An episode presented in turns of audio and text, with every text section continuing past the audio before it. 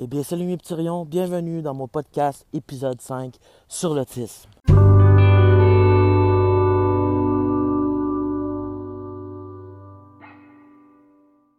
Aujourd'hui, ça va être spécial, oui. On va parler surtout des relations amoureuses, les relations amicales et autres. Et vous allez entendre une cloche après ce que je vais vous dire. Les cloches que vous allez entendre ou la musique, ça va être plusieurs segments dans mes vidéos qu'il va y avoir des sujets différents, mais dans la même vidéo. J'espère que vous avez mieux compris. Et euh, je vous adore. Fait qu'on continue encore. Désolé. Continuons ce que, je disais. Les relations pour les autistes, c'est pas évident. Surtout pour moi, c'est nouveau.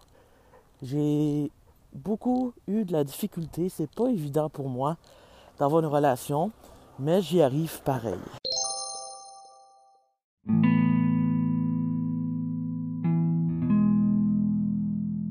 Exemple numéro 1. Je vais vous en parler en détail sur cet exemple numéro 1. Il en aura trois aujourd'hui. Premier exemple. Euh, dans une relation, quand la personne est neurotypique et autiste, euh, d'habitude, les autistes, ça va dépendre avec qui, ils n'aiment pas se faire toucher. Et c'est pas. C'est pas plate, mais c'est comme ça. On finit par, il va finir par s'habituer. Et quand il aura confiance, ça va être plus facile pour lui. Et. Mais il y en a que non, il y en a que ça va pas affecter. Ça va dépendre de certains autistes.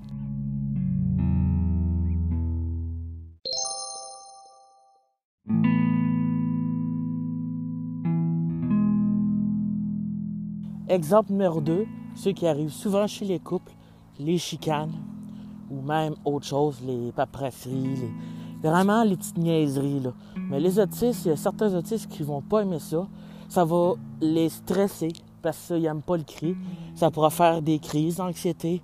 Euh, il y en a tellement ce sujet-là que je pourrais vous dire. Mais surtout quand ils sont en relation, c'est très difficile. Ils vont souvent dans un coin se calmer. Et ça peut. C'est pour ça qu'ils ont beaucoup d'amuseur, comme j'ai dit, la difficulté d'être en couple. Mais il y en a qui sont capables. Fait qu'ils font des compromis, fait qu'ils font des compromis pour euh, se calmer, avoir euh, d'aider, euh, d'aider l'autre. Ils font des efforts eux aussi. Même ils vont lire des fois des documents pour mieux aider. Fait que ça aussi, c'est un la deuxième exemple que je vous ai dit.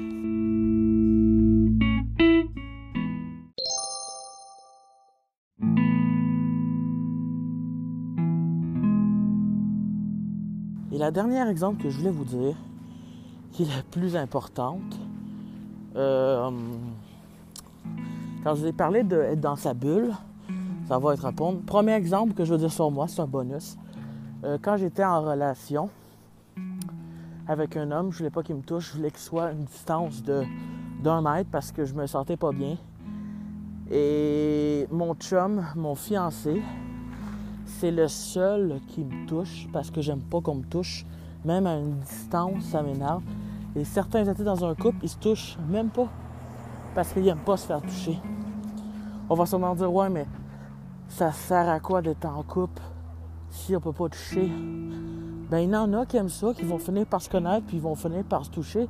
Ça va tout dépendre euh, du niveau de l'autisme qu'il va avoir. Moi, je suis léger, fait que ça m'arrivait que je voulais pas, puis lui, c'est le premier que je laisse toucher. Flatter, même donner des câlins, ça veut pas des fois. Fait que oui. Fait que faire des exemples.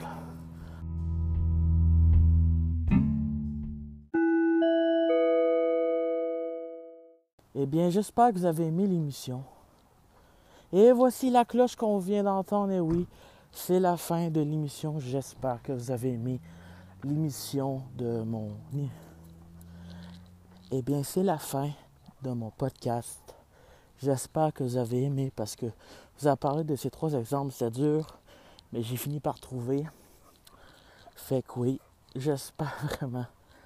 Mais vous allez plus comprendre de plus en plus sur cette série, désolé, sur cette série, comment ça peut fonctionner un autiste, ça peut vous aider par bout. Fait que merci d'avoir écouté cette émission. Et on se voit à l'épisode 6 de mon podcast. Je vous dis c'est mes petits rayons.